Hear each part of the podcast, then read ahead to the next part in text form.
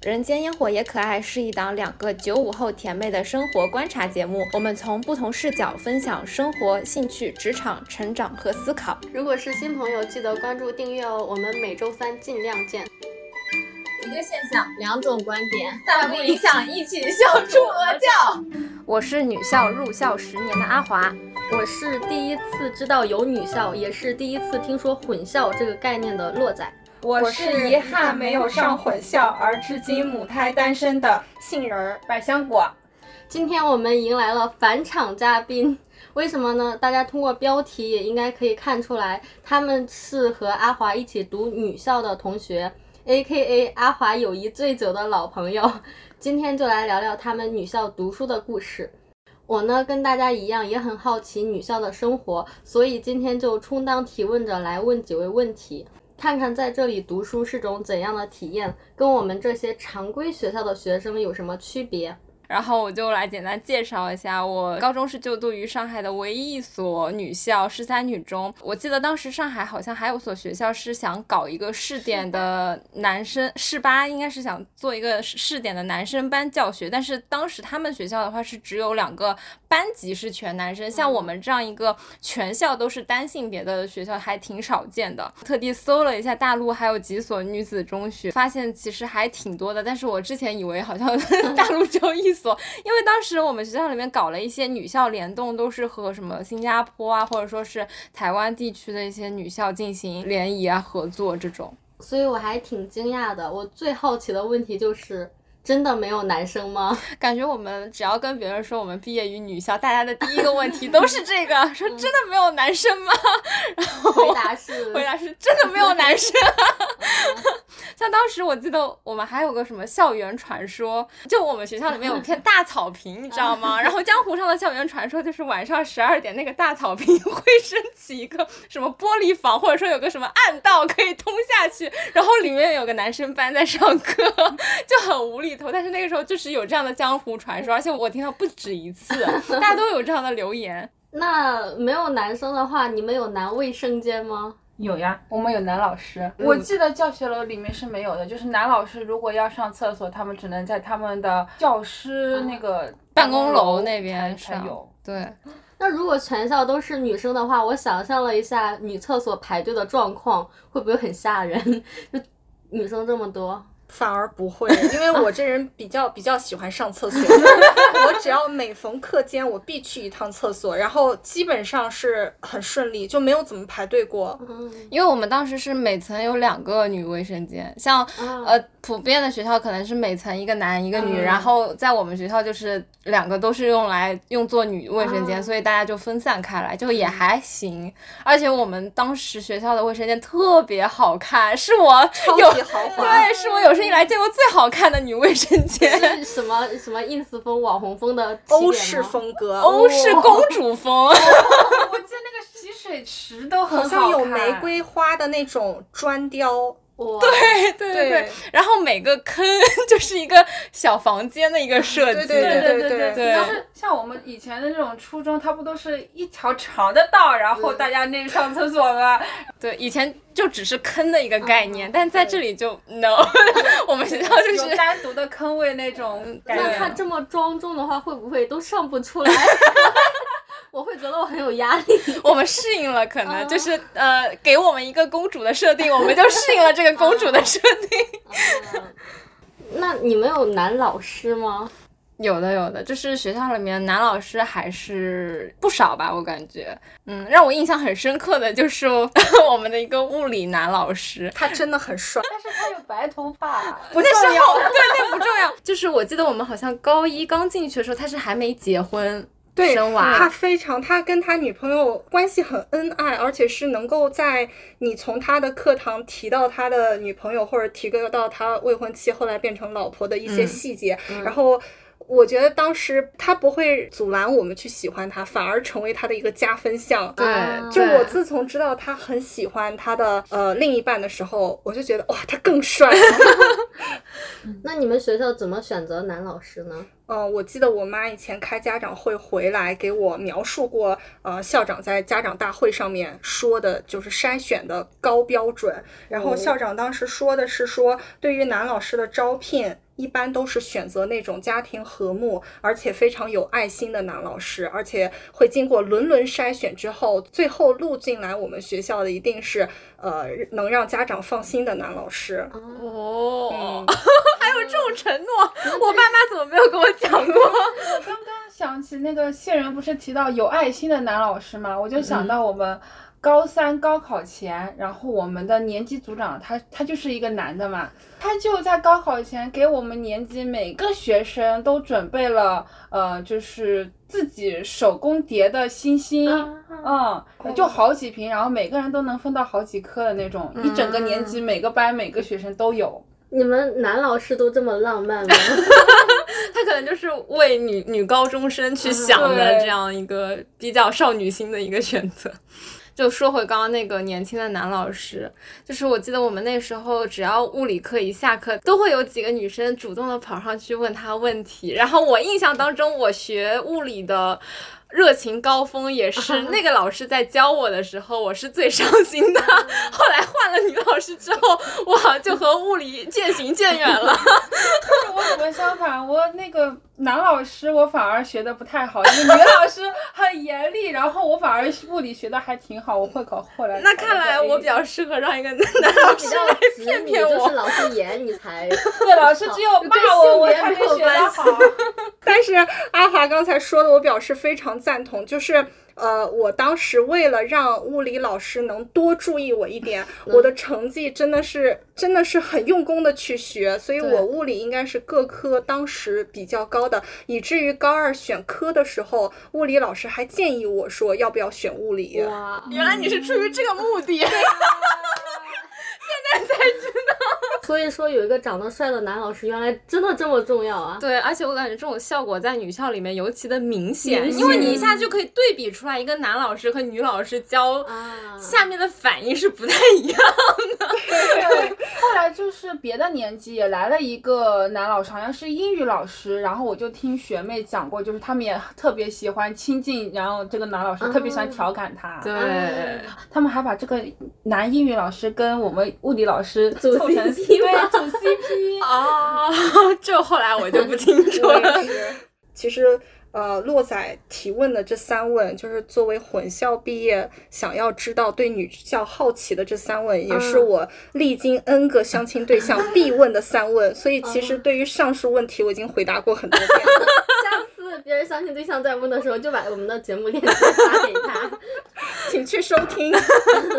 但是我记得我们当时有一个校友家庭，就是因为它改成了第三中学，就是男女混校的模式，嗯嗯嗯所以就是男生也可以读。然后那个家庭就是外婆是十三毕业的，妈妈跟爸爸是十三毕业的，女儿也是十三的，就是啊对这样一个家庭，我记得有的。哦，原来是这样。我感觉可能也是历史当中有这样的一个转折，所以导致后来有人会觉得是不是有男生在里面，有可能是这样的原因。刚说的是物理课啊，都是我们常规会涉及的科目。那你们女校的话，有什么比较特色的课程吗？剧场课谁来回答？老师，剧场课啥会？我觉得我可以先说关于剧场课，因为我应该比呃阿华和百香果经历更加深入一些。嗯嗯呃，我是高一那年的时候呢，我们学校正逢一百二十周年的校庆，然后呢，当时性格上还是社牛的我呢，就直接报名了这个呃母校大戏的一个海选。嗯、虽然是演了一个没有名字的角色，但是我全程就是除了我们正常的这个剧场课之外，我还全程参与了这个母校大戏的一个呃筹备，一直到演出的一个过程，而且历时将近一年。所以说，呃，我个人觉得就是这个剧场课，从比如说性格上让我更加自信，更加。开朗之外呢，对于剧场的一些知识的了解也更深入。比如说，我们当时的话剧总导演是从上戏毕业的学姐，而且除了导演本人以外，从演员到幕后的工作人员，包括像场记、灯光、舞台、换场的一些布置，全部都是由学生进行呃操作。所以说学到了很多，而且当时每天放学去排练，呃，是我最开心的事情之一，而且这段经历，呃，让我至今都记忆犹新。嗯，是很美好的一个。嗯，对。然后我感觉剧场课也是我对十三最美好的回忆之一，我会觉得是。呃，女校非常加分的一段经历。对，就我之前在上女高之前，我可能对呃什么话剧啊、戏剧啊。艺术啊这一块是一点熏陶都没有，完全没有，就是白纸，完全没有想要去了解。但是就剧场课的时候，我们是呃老师会带我们到一个呃空旷的一个排练的室一样的一个教室里，然后大家都脱了鞋子在里面，然后跟着老师去表达自己的情绪啊什么的。然后对于我本来一个很不擅长去没有那么社牛的性格的人来说，一开始会觉得很害羞，不好意思去摆那些很夸张的动作去表达自己的。情感，但是在剧场课之后就会觉得，呃，是一个很释放自己呃情绪、去表达自己想法的一个过程。然后包括我记得那时候我们还在剧场课上看了那个《四世同堂》的那个，对对。然后我就会觉得，原来话剧是这么有魅力的一一个东西。对对对。所以感觉很多对现在有影响的一些，呃，比如说现在想去看话剧、音乐剧，感觉都是起源于那个时候的一些萌芽。所以我也是。是非常非常喜欢当时我们高高中的时候这个呃剧场课的这个设置，说不出来具体帮助我什么，但是我就觉得他肯定有帮到我一 些。对对对，而且我觉得学校坚持在做剧场课也是一件很好的事情。就是现在去刷学生和老师的朋友圈，还能看到他们每年在坚持的输出一些校园大戏，包括剧场课的一些照片什么的。对对对。我是觉得当时剧场每周的剧场课是我每个礼拜最期待的一个课，对，就真的很开心，对，真的很开心，就是因为而且它还是两节还是几节课连上的，就感觉那一个上午我都是非常自由的，嗯，而且就是刚刚阿华有提到，就是帮助他去表达嘛，因为我记得我们每每节课一开始的热身就是老师让我们去贴大饼。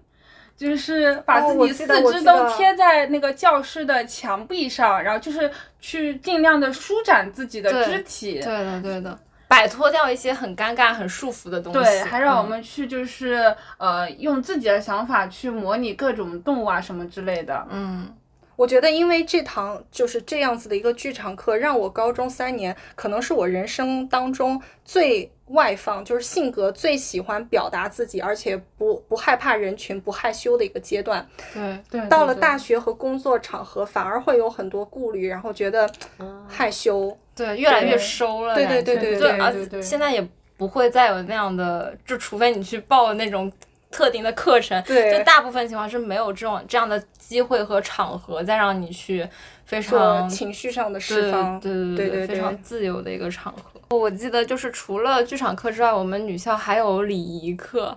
礼仪课我记得我们这一届是没有的，下一届的学妹她们有那个西餐礼仪课，因为我当时认识的学妹她。跟我炫耀过，然后我就 我就特别馋他们上西餐礼仪课。但我印象里面，我们不是有什么茶艺课吗？茶艺课我记得是我们高三一模之后，就是说让我们过一个集体的十八岁生日。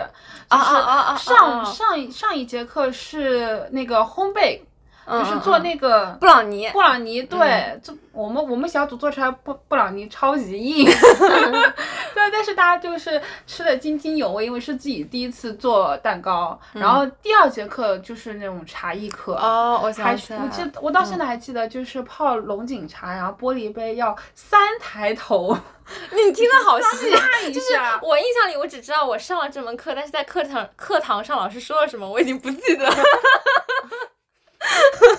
感觉这些课的女性气质还挺重的，又是烘焙、茶艺、西餐礼仪，对对对，实在是太优雅了。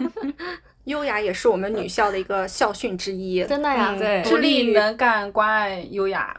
王菊是不是还唱在她是叫王菊吗？那个那个一一一零一吗？嗯，她是你们学校毕业的呀？初中部还是高中部来着？对，她还唱在她的歌里吗？不是。I A C 现在可以给给大家科普一下我们学校的知名校友，校友，就是从近代是那个张爱玲，还有宋氏三姐妹，然后到现在的话就是有 Papi 酱，他对。啊，然后那个就是郭晓婷，就《仙剑三》里面演那个花银的那个女生。而且今年郭晓婷爆出来，我莫名的有一种自豪感，对是我觉得是演那个狐妖小红娘的那个吗？对对对对对对对，演哦她演了那个，对还有就是王创菊，创造一零一的王菊，嗯对，因为我记得他好像还有把 IAC 唱到他的 rap 里面，真的吗？印象里好像是有吧。那所以王菊在那个节目里面其实就是一个很独立女性的代表。那她这个萌芽是不是就来自于你们学校呢？你们的校训？可以是，我感觉可以是，是可以是。我感觉是吧？就他还挺挺像我们学校会培养出的女生的样子的一种对一种态一种类型。太多独立女性那种。除了烘焙课啊、茶艺课，给我印象还很深刻的是钢琴课。我印象里好像是我们高二、高三的时候，高二，高二的时候，高二，你记得好清楚，高二惊了。高二一个学期上了那个钢琴课，而且是一半是实操，就是真的在那个电子钢琴上面嗯嗯弹，嗯，然后一半是用那个苹果那个软件。对。对，苹果用那个苹果软件，就每个人要带那个苹果的设备什么去，然后去玩。可以给大家吹一下我们学校的两个非常 fancy 的教室，一个钢琴一房，对一个一个很 fancy 就是钢琴房，就是人手一台钢琴。啊电子钢琴，哦，对，一台电子钢琴，然后而且是在我们学校的那个阁楼上面，嗯。对对对，是 我们学校的富婆校友捐赠的。对，然后同理也是在另一边，就是一个全是呃苹果设备的一个非常有钱的一个教室，就也是我们的富婆校友捐的，都是我们校友捐赠建的新增的一些教室。包括我觉得我们那个剧场课教室也很 fancy，剧场课它还有它有灯光，还有很长的把杆，然后对，一面墙都是镜子。对，对然后还有座位，就是一排排，真的像人家剧场一样一排排的那个座位。对，但剧场课那个教室是我们进去的时候就有了嘛，但是我记得就是那个苹果教室和钢琴教师是我们进去之后这段期间钢琴教室富婆应该是新建的之。前就有的吧？就是校友捐赠这个概念，有一种好像在国外才能听说的感觉，就是没有想到我们高中时期就有有过这样子的我们也会经历有校你友捐赠，们也会吗？但是我们的校友，我们的校友一般就是行业里面做的好，一般都是男的。哦我们的校友基本都是男的，优秀校友。哦我们没有的选，我们都是女性。哎，说到钢琴课，你们还记得音乐课吗？我觉得我们学校音乐课和别的学校也略有区别的，就是我们一整个学期都在学歌剧，你们还有印象吗？嗯，我我记得猫，我们的同学上去 演那个猫里的那个角色。哦，，对，我们还有那个呃歌剧魅影，嗯嗯嗯，就是很多经典很艺术是吗？对，很多哦经典的歌剧，非常有名的呃歌曲，都是我在那个音乐课里面学到的。对我也是。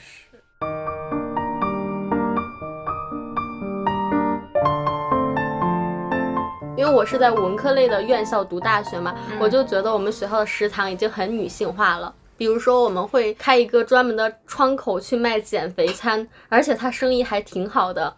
后来学校店铺招商有开一个公众号让大家投票嘛，说你希望引进什么样的商家，然后高票也都是希望引入一些轻食店，我就非常的难以理解。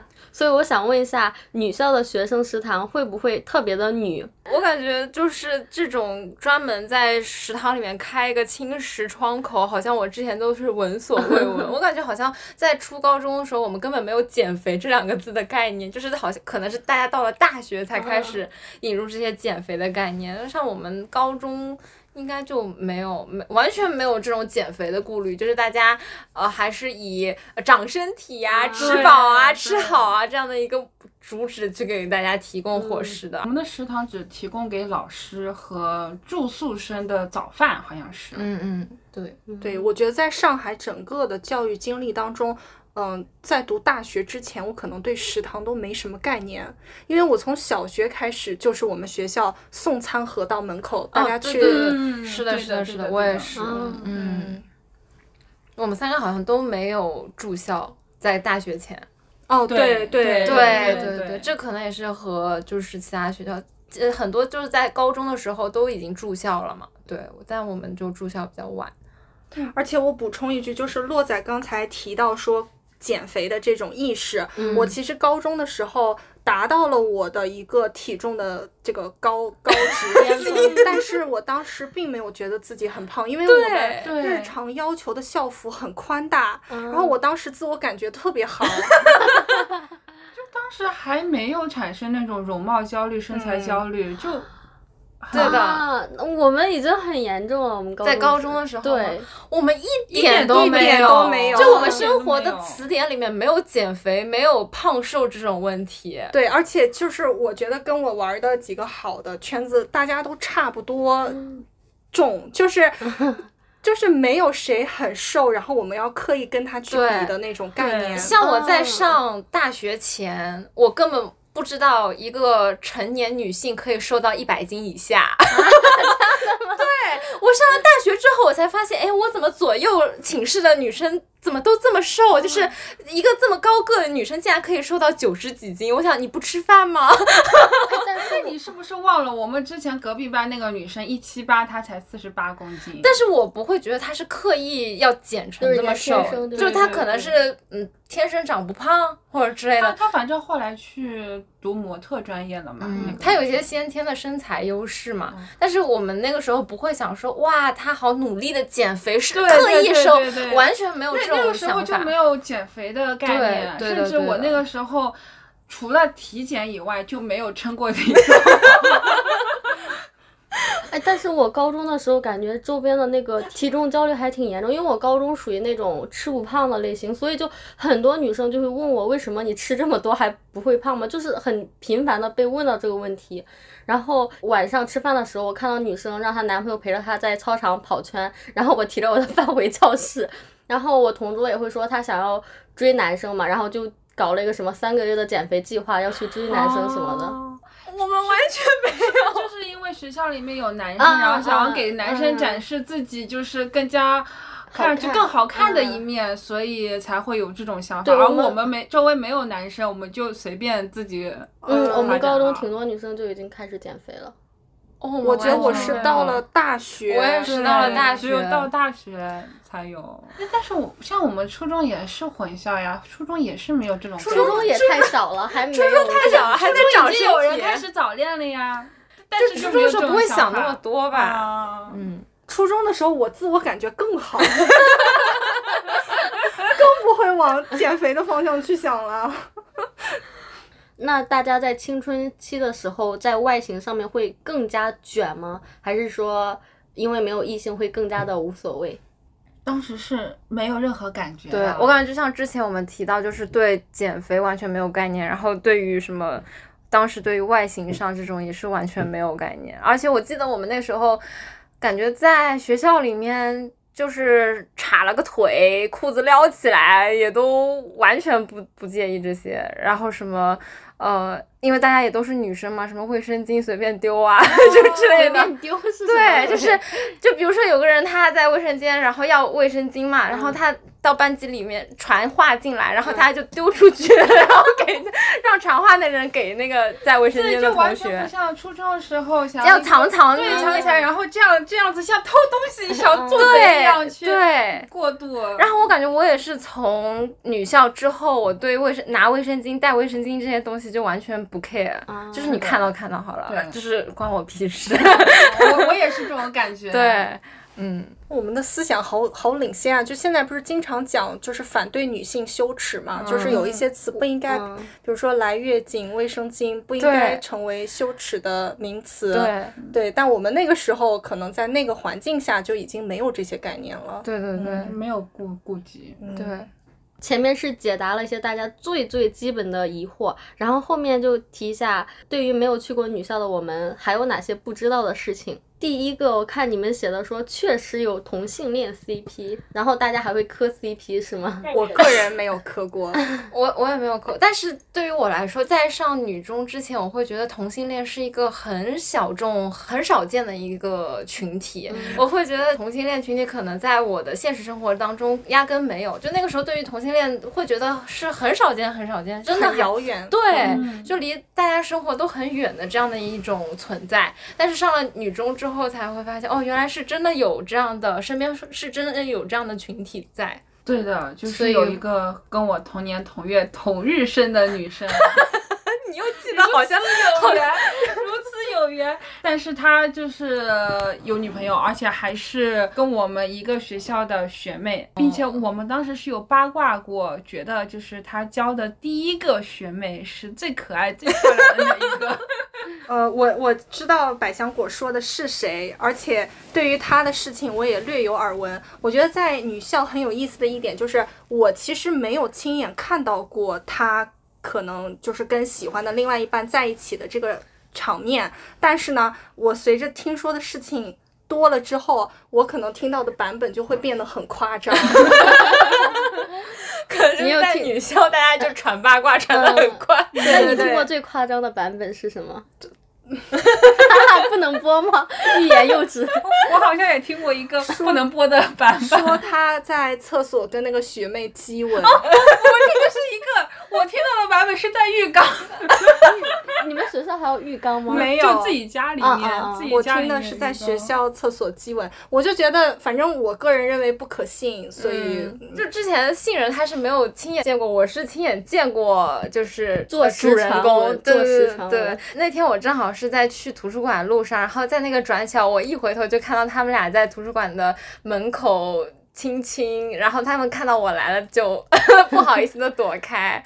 可是我记得，因为那个女生高三跟我们一个班的嘛，嗯然后她的某一任女朋友是来过我们班找她的。嗯嗯，所以其实都挺公开的吧。我感觉那个时候在我们学校，假如说是呃同性恋的话，就没有什么避讳的感觉，因为大家也分不清楚到底是 是友情还对是？对是友情还是真的是早期恋爱的那种萌芽的感觉。对，而且在我出国留学之前，就是我对于。我的好朋友的印象就是下课当然要一起上厕所，而且去除教室以外的地方当然要手牵手。是你们不会亲亲呀、对，不会亲亲。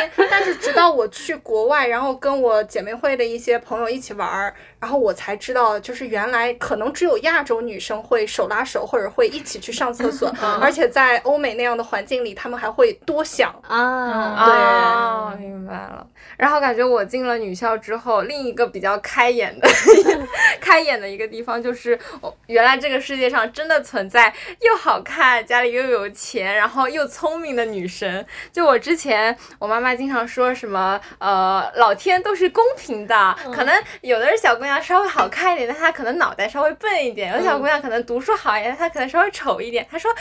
肯定不可能十全 十美的，然后我以前 对我以前也都这么以为，然后直到 进了女校之后，就发现年级里面有那么多又好看、家里条件又好，然后脑袋还很好这样的一个女生。就是有些人天生生下来，上帝就把他每一扇门都打开了。你们说的是陈都灵吗？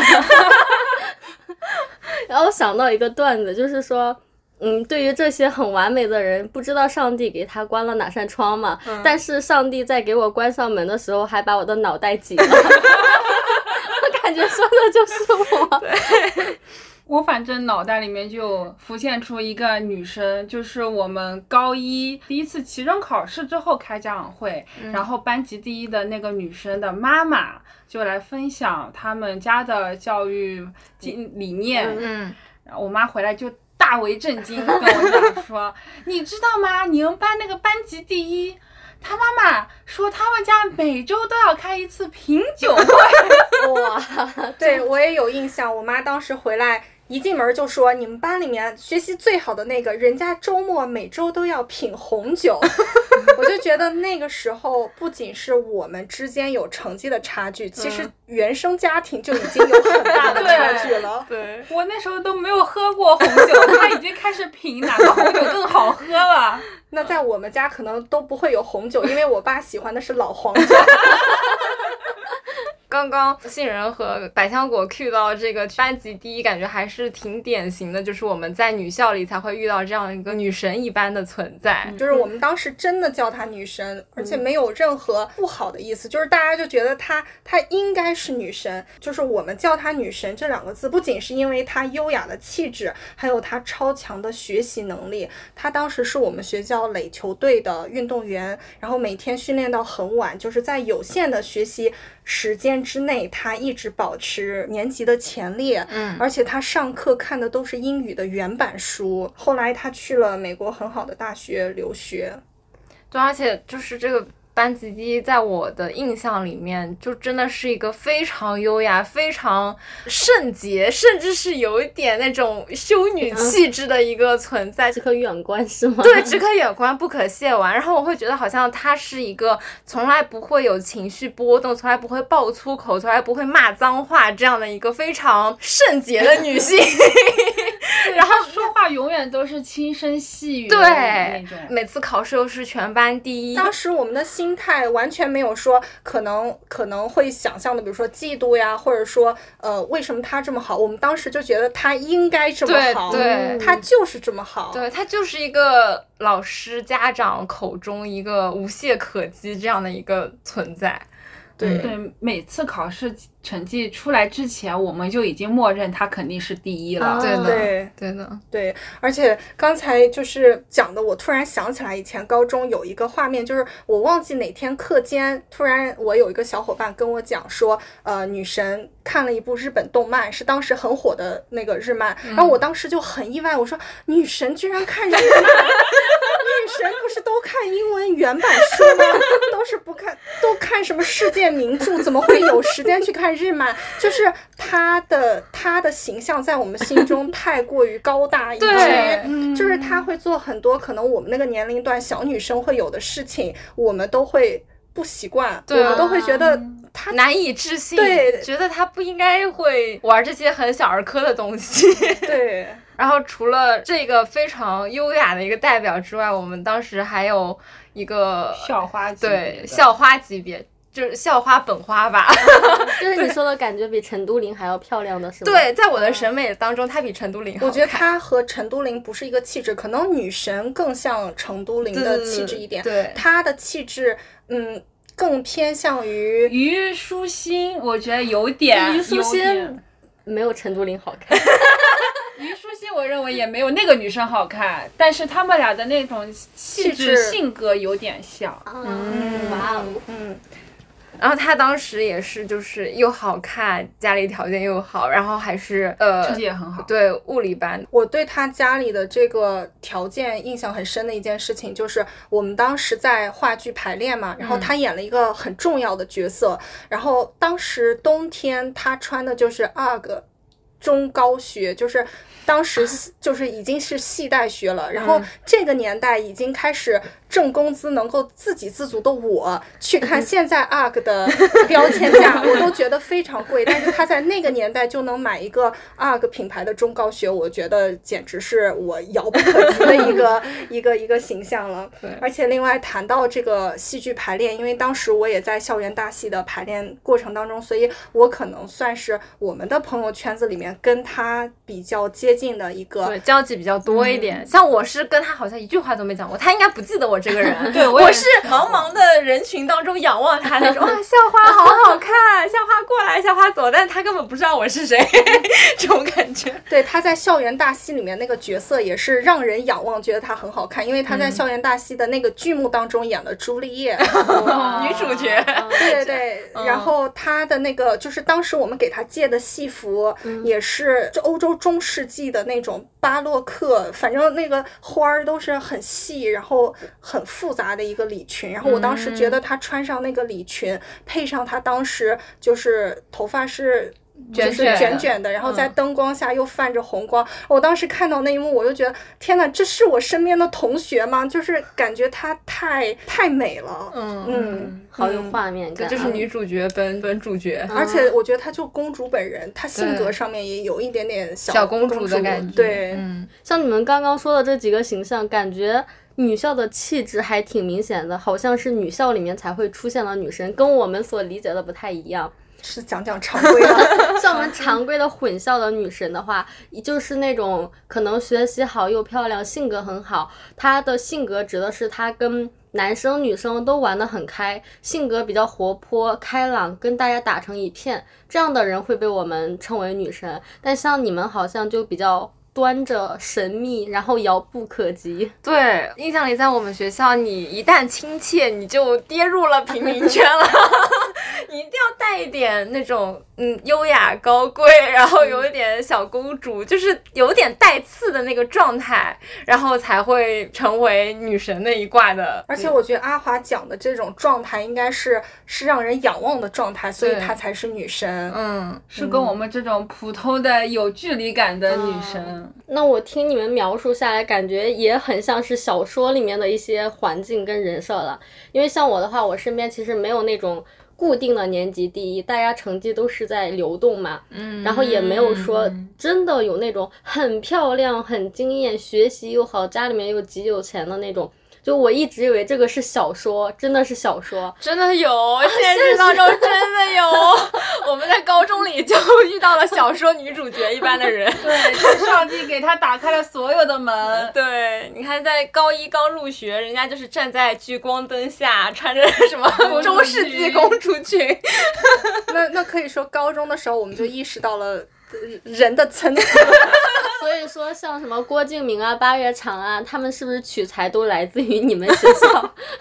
反正小说里那些女生是真实存在的。嗯，当你的女生样本够多的时候，哦，对，这句话真的很对，女生样本太多太集中了。嗯那你们读高中的时候，因为也恰逢青春期嘛，那身边又没有男同学的话，你们聊男生多吗？我们就聊男明星呀。对，啊，代代代餐什么？代替品？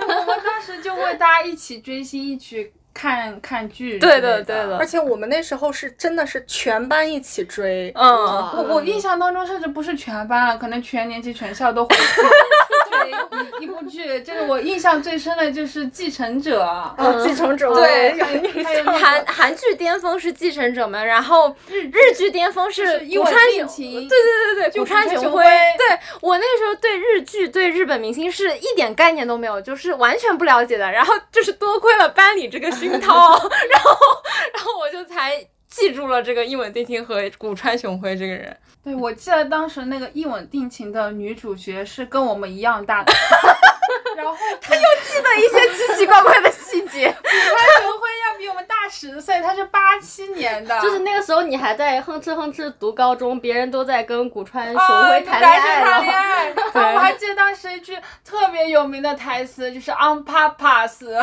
什么意思？on purpose。对，on purpose。然后就是男主角帮女主角背单词是 on purpose，然后女主角啊，然后男主就 on purpose，然后女主哦，这是什么意思你懂吗，就用一种日语的那个对，日式英语的口音。啊，你看我们很有趣一点，就是就是都能 get 到彼此的点。对，是的。而且我记得当时那个放《继承者》的时候，嗯、大家还有分配过角色，对，就写小说这嗯种，就你是嗯崔英道，我是什么什么那什么的。你要反串吗？对，就反对串对对，我记得椰子当时就是崔英道。对的，对的，就大家就是会一起讨论这些剧啊，然后讨论这些男明星、偶像什么的。嗯，对，还有爱豆什么的。对，那追星文化好容易在你们女校蔓延啊，而且这片土壤也非常适合追星的话题。嗯，确实，嗯，感觉女生多了，可能确实是比较容易上头。后面这个大家共同的回忆啊，有男生就成了共同的回忆。没。错，高二时候来了建国南中，我还记得那个学校名字，天呐，他太厉害了！他我们当时还天选法学生，真的好厉害！我当当时还查过，他是那个很多台湾政要的母校，嗯就是马英九可以提吗？台湾前领导人嗯，马英九的母校，还有那个苏有朋也是这个学校毕业的。苏有朋还是陈亦儒，苏有朋、陈亦儒都是这里毕业的。啊，然后嗯，然后就是记得以前是建国建国南中他们学校的一个班，然后来上海这边交流，在我们学校停留一天。嗯，嗯，然后他们一个班多少个男生我也忘了，只有一天吗？只有一天，只有一天，你感觉们发生了很多事情。他们来上海一周，但只在我们学校待了一天。那我对那一天对那一天的犹记忆新都非常印象尤深，就是每个班分三个男生？每个班分三个男生，然后那三个男生就一整天都跟着我们班一块上课。嗯，嗯，然后最后一节课我记得可能是班会课吧，然后就组织他们跟我们一块玩游戏，然后玩的就是萝卜蹲。对对对对，我只记得萝卜蹲了，我都不记得他上课坐在哪里。哎，我不知道你俩有玩萝卜蹲吗？因为当时我很社牛，然后我就疯狂举手，我一定要我。没玩，我没上去我是坐在下面的，但是嗯我记得他们是分在哪三个女生旁边，哪三个啊？我能说吗？就一个是班长，一个是团支书，嗯嗯还有另外一个就是那个结婚的那个，是不是只有有权利的人才能够坐在男生旁边？是老师指定的。对，老师的评选标准是什么我不知道，但是我当时真的很羡慕他。嗯，对对，我当时和百香果是同桌，然后我的情绪就很复杂，因为我是属于那种上课或下课一定要跟百香果啰里吧嗦一堆话的人，就我那时候很话痨，然后我又很羡慕人家，然后我又有点舍不得百香果，你想把我踢走，然后让他们坐我的位置上是吗？所以跟男生做同桌这个事情就让你们这么兴奋吗？就很羡慕了已经。嗯你想，我们我们不羡慕人家考年级第一，不羡慕人家是女生，我们羡慕人家能跟男生坐一天。男生长得帅吗？不重要。我们就有个男生长得挺可爱的，然后我们一度有讨论过他是不是 gay。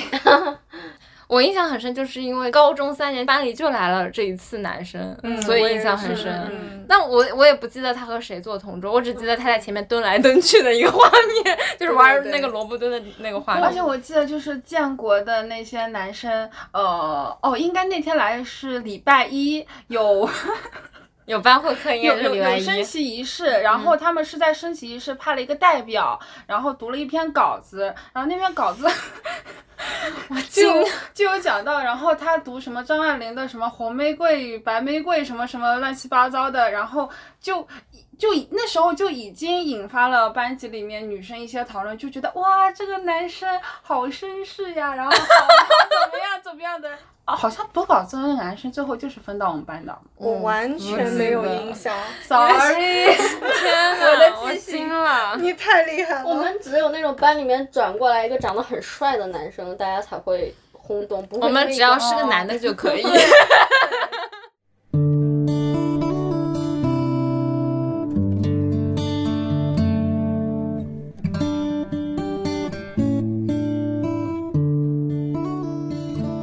到最初的起点，你们的家长为什么要让孩子去女校呢？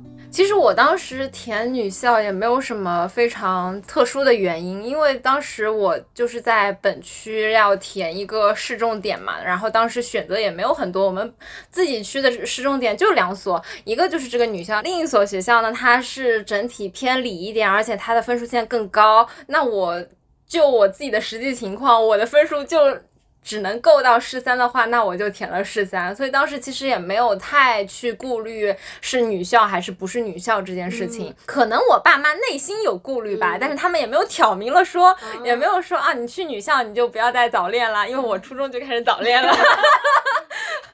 也没有挑明说，因为当时实际情况就是这样。对于我来说，一个最优的选择就是去女校保一个市重点嘛。那所以当时也就很理所应当的就填了女校。然后对于全市女生的学校也没有非常的呃担忧或者顾虑吧。当时还、还是比较新奇吧，会觉得哎应该还挺好玩的。然后 所以就抱着这种心态去了。嗯，我还以为是家长害怕高中谈恋爱影响学习，所以特地给你们选了女校。我爸妈这边没有，我爸妈已经为时已晚，他们要避免我早恋的话，在初中就应该把我送去女我我我就是洛仔说的典型，就是嗯我那时候是初三的时候略有叛逆，而且成绩下降的比较夸张吧。然后我那时候呢还跟班里的男生去了学校附近的台球室，啊被我班主任知道之后，我也不知道他怎么知道的，总之就是把我爸妈请去谈话了。然后我爸在回家之后，刚好那段时那个事件结束不久，就到了我们报志愿的时间点，我爸就坚决呃把十三填成了我的零志愿。嗯，然后因为我那时候成绩确实是嗯不够优秀，所以当时我们家也没有想到我能考到这个十三。虽然后面结果是好的，所以你爸妈一开始是是觉得你早恋有有早恋迹倾象吗？对，要扼杀在摇篮里，不给我任何机会，导致我至今单身。明白了，那我选择试三，可能我爸妈是没有考虑到我早恋倾向这个点的，可能他们当时就已经预料到我是一个男生绝缘体，所以当时填试三之前，我妈妈是有去跟一个就是家里面有小孩儿从试三毕业的。一个阿姨那边去问过、咨询过，说就是试三，就他们其实有顾虑到是不是女生聚集会有一些矛盾，容易产生一些矛盾、撕逼之类的，去去咨询过，他们有过这样的担心，但是哦咨询下来就是说没有，很好，这个学校氛围特别好，然后嗯老师也很好，就是说你放心可以填，而且我当时也是跟阿华有差不多的顾虑，就是另外一所市重点，他们男生比较多，然后理科比较强，而我又是理科比较弱的一个女生，就怕我卷不过那些男生，是。所以就是说，要不就报市三吧。但是后来进了市三之后，发现女生的理科 也是非常强的，对，就又回到那些又好看又聪明的女生那边，嗯，就促使我过早的选择了文科。哦，对，所以当时我们的选择可能还是更加实际一点吧，就是身在那个中考的环境下，可能大家。更多考虑的还是什么师资啊，或者自己的成绩啊，或者说能不能冲一把，能不能够到这个市重点这样的。所以其实女校这个因素对于我们的填志愿的影响可能没有那么大。我感觉，嗯，百香果的妈妈已经算是比较周全的了。我我妈连这些背调都没有考虑过，就把我送过去了。哦，所以说你们报考的时候看的是自己的水平啊，还有学校的师资水平，但像我们外人看到的只有性别。对对对，可能就是大家外人看到女校这个名字一出现，聚焦点或者说好奇的东西，全都被女性、女校这个这个 tag 所吸引了。但其实我们当初选的时候就没有想到会是一个在外人看来这么奇特的一个选择吧。对，而且我觉得女校不是她唯一的标签，就是我刚才呃讲，我可能比如说初三叛逆啊，去台球室玩啊，然后我爸为了让我。跟男生隔缘这样子，但其实这算是半开玩笑，就是还有另外一部分很重要的原因，就是呃，我爸妈也是综合考量了上海很多其他的市重点，就是市三是少有的那种呃跟国外交流项目比较多的，然后后来上学的期间，我也是有幸去。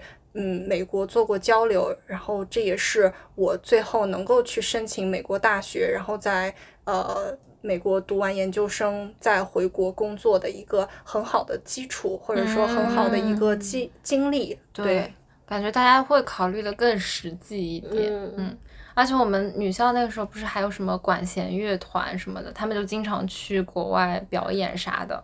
对，我记得那个管弦乐团他们去过呃纽约时代广场，对对对对对，看起来超牛逼。我们当时高一高进去组了一个民乐队，就我跟椰子，大家还记得椰子吗？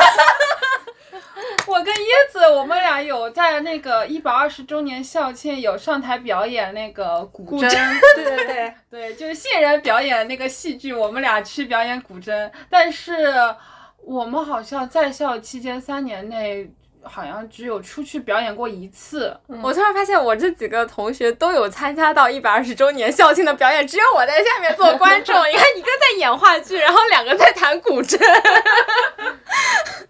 那那女生多的地方会撕逼吗？你们会有一些很 drama 的事情发生吗？我印象当中是没有的，或者说我的身边都太 peace 了，而且我认为很多撕逼的原因都是来自男生吧，而我们又天然缺少这部分原因，嗯所以就感觉我身边是没有什么撕逼的。对我很赞同，而且我本人性格就比较平稳，然后。打我认识阿华和百香果开始，我们就从来没有吵过架，就是连言辞激励都没有过。对，嗯是的对，对。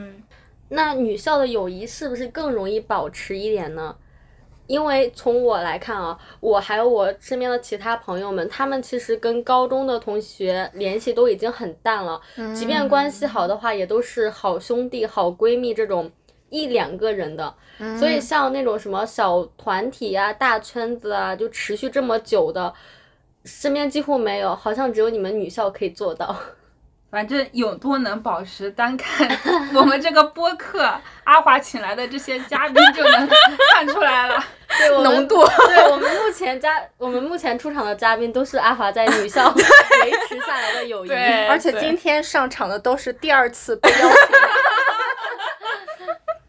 反复薅羊毛。对，而且我们都是一开始都是以团体嗯为基础这样维持的，然后。现在随着时间流逝，虽然流失掉了几个，但是其实还是以一个团体就是保存到现在。因为基数够大。就是我们前两年还一起出去去外地出国或者哪里去旅游什么的。对嗯对，嗯而且可能也是因为我们现在就是大家也都主要 base 在上海，所以可能保持的就比较久一点。但像很多可能大家高中同学都在老家，然后大学去了不同的城市的话，那可能也不太方便去继续保持。嗯嗯嗯，对，而且提到这个群体，呃，我们前段时间有一个共同认识的一个朋友，对就是他发了朋友圈之后，我们在我们的微信群里就开始热烈讨论。对，这当也是我们班里当时的同学，嗯嗯，然后他是前两天结婚来着，然后他婚礼上就请了。呃，他的小小圈子、小团体，你知道吧？然后我们也是我们班的同学，然后他晒出来的照片，就会感觉大家一点都没变变，一点都没变，就和我们高中的时候一模一样。对对对，而且高中就是他们五个玩的最好。对，对，而他们是互相会邀请对方去自己家住的那种关系。对对对对他们也是以小团体的形式保留至今，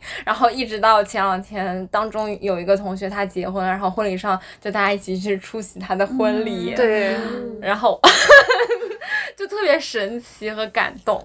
那像我们高中的好朋友的那个群嘛，大家嗯其实也就逢年过节会出来冒个泡，然后顶多哦，顶多我们可能过年啊，然后一年会见一两次，就不会像大家出现的这种啊，有人结婚了，然后在群里面开始疯狂讨论，我们就没有了。哦，我我们我们这个群几乎每天都会聊。对，然后什么高中时期哪个老师发了一个什么，然后我们也叽叽喳叽叽喳在群里面讨论。对然后高中里面哪个同学是结婚啦、生娃啦，还是怎么了，然后我们也会在群里面讨论，就感觉好像还维持着高中时候那种。叽叽叽叽呱呱的状态。对包括我自己身上发现什么，就是一些鸡零狗碎的事情，我也很喜欢往这个群里面去倾诉。对，那就全是女生的友谊就会更容易保持一些。那像我们高中那种，就群里面可能男女都有吧，然后就嗯就维持不下来这个友谊。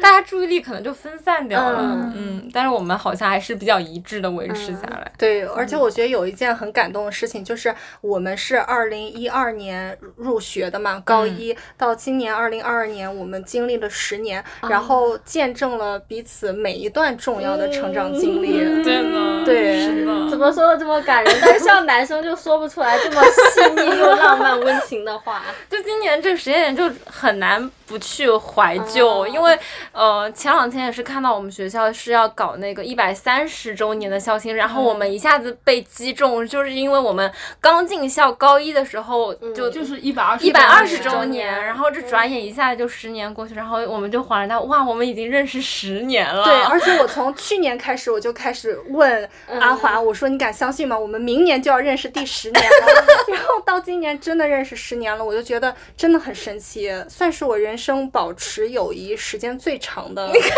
对互为最长。我不是，我有初中同学，给你剪掉你。就是从那个猫猫头，就是哦，发小穿纸尿裤的时候啊就开始认识的。嗯，哎，但是你们讲刚刚那个校庆的时候，不是描述的特别浪漫、特别唯美吗？但我想一下，我们高中校庆的话，就因为男女都有嘛，大家可能就是把那个宣传片或者链接发到群里面，说我某某高中牛逼，然后下面牛逼 像你们这么温情。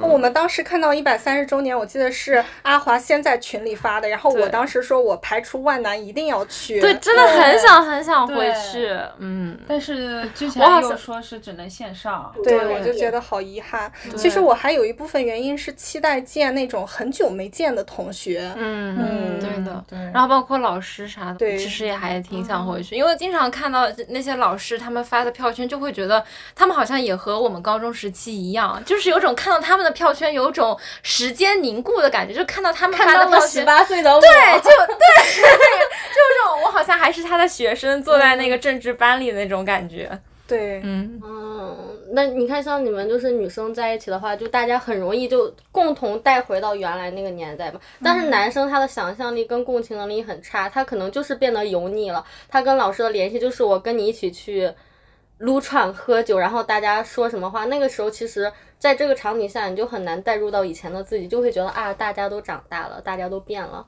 那我觉得洛仔说到这一点，是不是因为可能都是女生，就是大家在呃情感的那个兴奋的点，还有想要去做事情的点，嗯都是一样的。感性点上比较相似，我感觉就是我听我男朋友他去讲他以前的同学，他会觉得只是同学而已，嗯或者是他甚至觉得。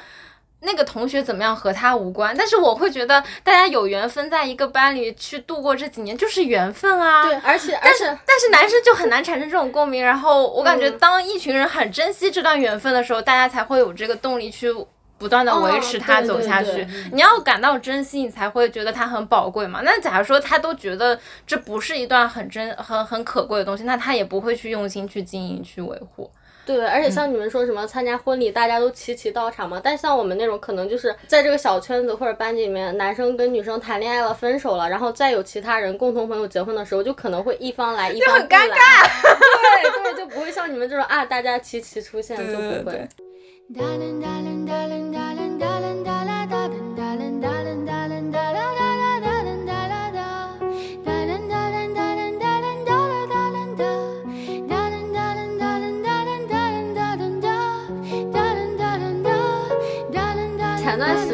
阿华让我跟他一起去玩一个剧本杀，然后我也没有问什么本多少人，就直接过去了嘛。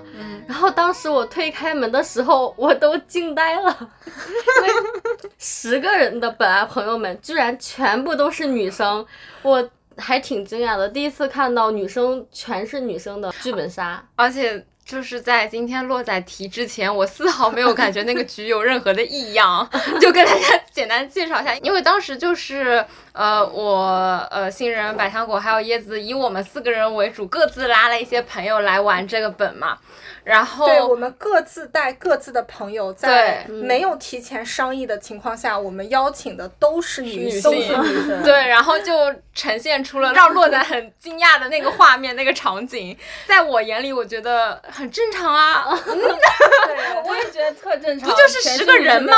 不就是十个人吗？我完全没有在意到什么性别比这些问题。对，而且洛仔下次来可能还是这样的情况。对，因为我已经是女生朋友很多，女生浓度很高的，但是当我推开门的时候，我还是有被惊讶的。那我不知道你们两个是什么情况，就是我的微信朋友圈，呃，能让我去邀请剧本杀的在上海的男性只有一个。我没有。而且他次次都不在上海，就是他次次都要么出差，要么回老家了。我也没有我没有能邀请你去玩朋友圈，嗯、剧本剧本杀的。哦，我能邀请的话，可能就是实习的时候认识的。嗯，对，下面再讲一些女校女生和混校女生的一些差异点。就是我通过观察大学同学，就发现混校女生的男朋友很多都来自高中同男同学，但是因为我们是女校，就都没有，就这一点让我很伤心。对我也是。非常耿耿于怀这个就点。就少了一条发展男朋友的路线了。不知道你们是不是？就是我到现在，我和男男生相处，我都始终感觉是有距离感，就是我不能非常自如的像和你们交流一样跟他们交流。哦，我知道，因为你高中读女校，然后大学又去的是一个文科类的大啊，学。对的，就我雪上加霜。我们 班男生也特别少，然后对长得也不怎么样，我就就更加更加不想跟他们去交流。有可能。哎，但这一点我还挺想就是多说一下我自己感受的。嗯呃，我当时去读大学之后，然后我当时的室友也是我的闺蜜，然后她给我讲了一个我从来没有注意到的我的一个性格的优势，或者说我的一个特点。她说她发现我更擅长跟不同类型、不同性格的女生交流，并且成为朋友，但是我不擅长跟我们同年级的男生进行交流。哦在她没说之前，我完全没有意识到，而且我们当时同年级的其他男生，后来我们随着这个时间认识长了，玩的更好了，他们对我的评价就是第一次见我的时候，觉得我很高冷，很难接触。但是我觉得，如果跟我玩的比较好的女性朋友，完全会觉得我是另外一种另外一种性格。嗯，嗯，我反正就感觉不太擅长和男生相处，我我都但是我不知道跟男生聊什么。但是我现在我一直到现在都很迷惑，就是跟男生不太擅长沟通这点，是我本来就是这样，还是因为读了女校才这样？我我肯定本来不是这样呀。你想我初三的时候，我还跟班里男生去那个台球室玩儿。对，我也我也三年之后我也记得变了呢我初中的时候跟男生其实玩的还可以的。但难道三年之后你就丧失这个技能了吗？因为我缺失了这三年。三年足够改变一个人。而且高中三年又是青春期，嗯，对，我觉得是情感萌动的一个嗯重要的时期。大家都在萌动的时候，你沉寂，然后就过了那个阶段之后，可能就更加过这村没这店了。啊 啊，对，然后我上大学之后，我有一个明显的感受，就是我对于同龄男生的印象停留在初中，就他们还是小朋友，一点儿就是一点儿一点儿一点儿就是事儿也不懂的那个年龄段。但是我去了大学之后，我一看我的同龄男生怎么就变成了，比如说爱健身的那种块头很猛的男生啊，或者说会为自己未来考虑规划的男生，我就觉得有一个阶段性的跳跃。你这好像描述很像是那个什么妈妈把孩子遗弃到家，然后过了几年回来发现 变了，孩子长大了。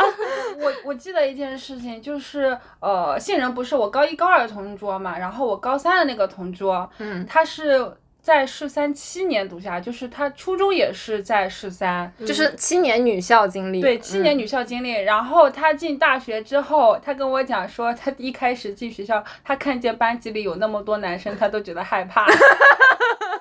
而且他去的那个学校也是女生居多的那个学校这都害怕。啊，这都害怕了如果。去一个理工科院校可咋整？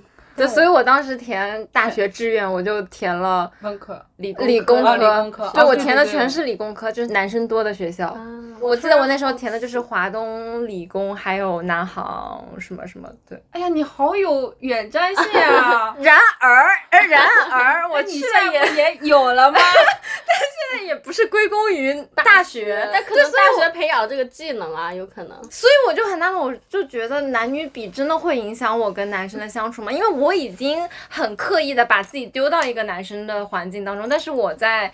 呃，我在大学期间也没有脱单，然后也没有和大学认识的男生有什么结果，对，就是，所以我就会觉得，嗯嗯，所以我一直对女校是否会真的会影响我跟异性相处这点，我就很犹疑。我不知道是我本来的性格就是这样，还是说三年的停滞真的会有影响。这个还没讲呢。女校女生的特点会比较独立，很多事情会想自己能不能干。这个我我感觉就是很多事情，就不仅仅是体力活那方，体力活可能就是 只是搬桌子、抬凳子，嗯，一百二十周年校庆，那个我跟椰子呃表演古筝嘛，然后古筝是特别大的一个乐器，而且古筝下面还有两个架子，嗯嗯嗯。古筝和架子都是我们女生自己一个人从就是教学楼最高的那一个排练室，然后吭哧吭哧抬下呃搬下来，然后绕过一整个篮球场，然后送到那个舞台上，主舞台上，对，就是那个大礼堂那边啊啊啊因为因为我为什么记得这件事，就是我初中的时候也是有在校庆表演过，嗯然后当时可能一方面也是年纪小，另一方另一方面也是女生的原因，我的古筝架子还有椅子都是有人搬都是有的，人搬的，我只需要坐上去开始弹就可以了。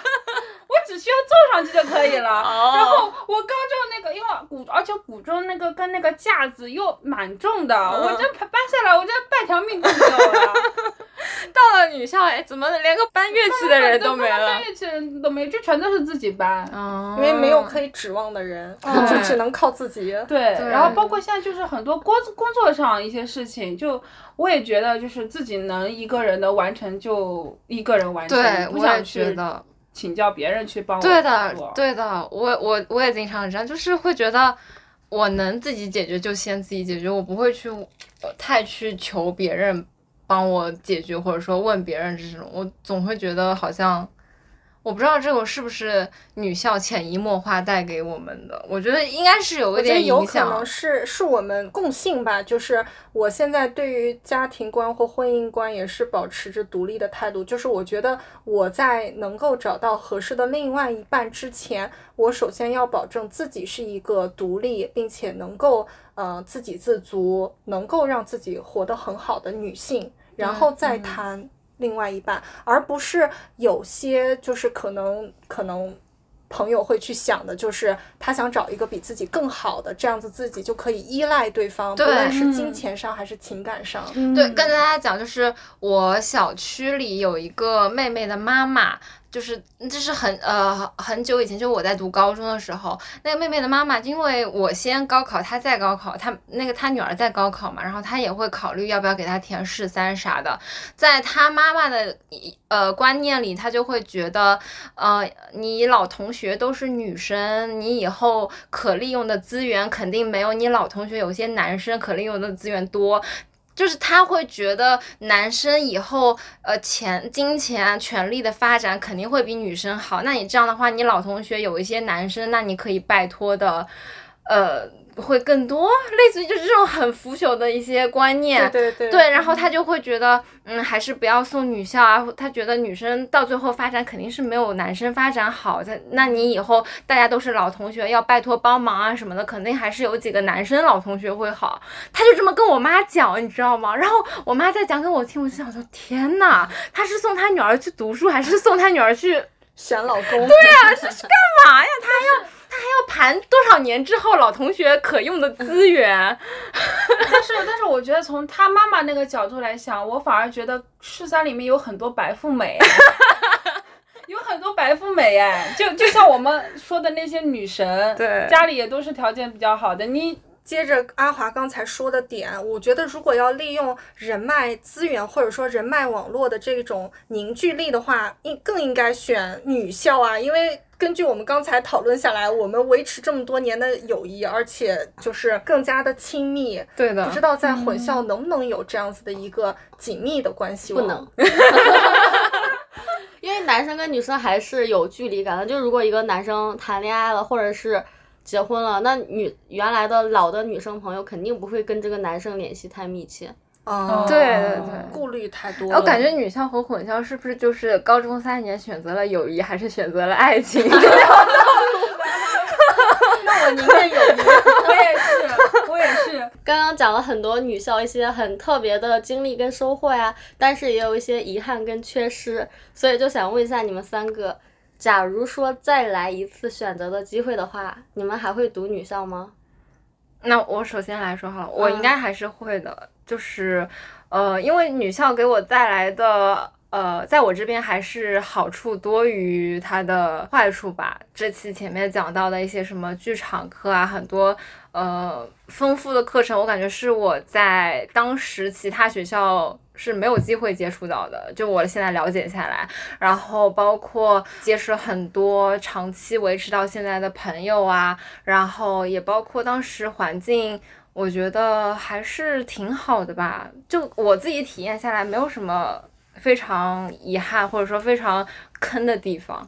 所以说，我会觉得再选一次的话，我还是会填十三女校，而且我甚至会觉得，呃，女校会比我当时另外一个混校带给我带来的体验会更加好。嗯，对，就不仅仅是成绩上，我觉得它给我带来的开阔是多方面的，就包括一些国际化学校的交流啊，或者说是在艺术上的一些熏陶啊。就虽然也没熏陶出个啥，但是它至少熏陶了，至少努力了，至少让我知道有什么东西了。然后包括我们那个时候，我印印象里好像还组织我们去看什么珠宝展，我感觉，对，我感觉在其他学校就会觉得。莫名其妙的一些东西，但是在女校都会鼓励我们去尝试，鼓励我们去做。那我觉得在那个阶段有这样的尝试都是很宝贵的，很有意义、很有价值的。所以我觉得我还是挺幸运，可以去当时填了女校。对，非常的感人。嗯，所以我我们这边还是安利的呢。我就补充一句关于珠宝展的那个，就可能别的学校会把上海博物馆的一些特展安排成全天的春游或秋游，但我们学校当时那位校长认为这是一个艺术很好的一个教育方式，所以上海博物馆，比如说有珠宝展，或者说有一些欧洲名画展，我们都是下午停课，用半天下午去专门看。对的，对的的，你们校长是女的还是男的？女士的哦，那我觉得就很像大家会说，希望更多的公司的高层会是女性，因为女性真的比较能够共情女性看到一些需求。对的，对的，对对对，那我也想补充一句，就是关于博物馆的，因为 因为因为因为我是现在出去旅游，我就很喜欢去当地的博物馆去看一下当地的那些历史啊什么之类的。我觉得就是高中的时候，学校有培养我们去博物馆看那些展品的那些嗯习惯也好，兴趣也好，所以对这样培养出来，我现在特别愿意去博物馆去看。对对，那就回归正题，所以你们还会选女校吗？那我先说，嗯、我不会的原因吧，我觉得很简单，就是我目前我认为我至今仍然单身，有一部分原因就 是因为女校经历，嗯嗯，它可能是我嗯不想承认自己性格上面不够。外放或者不够吸引男生的一个借口，也可能是一个真正的原因，因为这个太复杂了，所以没有办法去找到真正的答案。但是如果重来一次的话，我会希望经历一次混校，看一看是什么样子的。就是呃，在十五到十八岁之间，同年龄段的男生之间能够摩擦出什么样子的一个火花，能够有怎样子的一个体验。嗯也许是另外一段美好的经历。嗯然后洛仔告诉他，一个你，然后洛仔洛仔告诉他，混校里面也没有怎么样。对，对，就可能是那个时候选择女校之后留下了一个遗憾吧。嗯，对嗯，我觉得我这种选择反倒不是因为女校不好，因为之前我们也总结了很多它的好处。我觉得是因为我没有体验过另外一种混校的教育方式，尤其在高中这么重要的一个青春期发展的阶段，所以想要去体验。嗯，嗯，如果一个人能过两次人生就好了。哎，我女校读一遍，混校读一遍。你复读好了。嗯，我的我的观点可能还是我会还是会选择女校。就虽然我也觉得可能我到现在为止，呃，还没能谈上恋爱，有一部分原因是因为呃高中三年期间没有和很多男生接触这样的一个原因。但是我我昨天晚上因为我散步的时候，我就在想，如果我高中去读的是混校，我可能会有一定的概率去遇到一个我喜欢的男同学，嗯并且跟他发展成一段禁忌的早恋。禁忌的早恋 什么鬼 尺度被允许的吗？尺度是有多大？要禁忌的早恋。但是，但是我觉得这只是有一定的概率，就并不是百分之一百我就可能去实现的。但是我觉得是百分之一百，我就不能再遇上就是像阿华、像杏仁、椰子这些哎呦可爱的女孩子们。对我，我会为我没有遇到你们而感觉可惜。哦，好感动啊！就是嘴好甜啊！就就 拿这个播客来讲吧，我应该是因为阿华跟杏仁，我才有开始听播客的。我是因为阿华的推荐才 开始听的。仔的对我，我都我都可能不会去下载小宇宙这个 APP。很像是打广告。突如其来的一波广告，然后就是假设我有可能去下载小宇宙，我可能去呃听播客，然后某一次会刷到这一期内容，你开来听，嗯，上了混校的我会觉得啊，女校原来是这样的生活，但是我跟你们就是陌生人呀。啊。但是我我觉得这一点我还挺赞同的，就是缘分这两个字。嗯，我觉得因为我们都填了十三，所以让我们相遇，然后最终能维持这么多年的一个友谊。对对，所以我的观点可能比起只有一定概率的呃早恋，我更不愿意放弃。你这个话题类似于是要友谊还是要男 人？对，如果是男人也并不是百分之百的，如果百分之百的男人的话，我还是要考虑一下。问题是你在高中期间，首先你要有百分之百的概率遇到一个你喜欢的，并且和他在一起，然后你还要有百分之百的概率和他维持至今，你可能半路就吹了。对所以我只是，所以我就说他只是有一定的概率嘛，他不是百分之百啊。是的，那要这么说的话，那我还是会。我是那种怎么刚刚的这么温情的场面突然？就是我是那种要友谊还是要男人，我选择友谊的那种。嗯，对，男人不可靠。百分之百会有男人的。但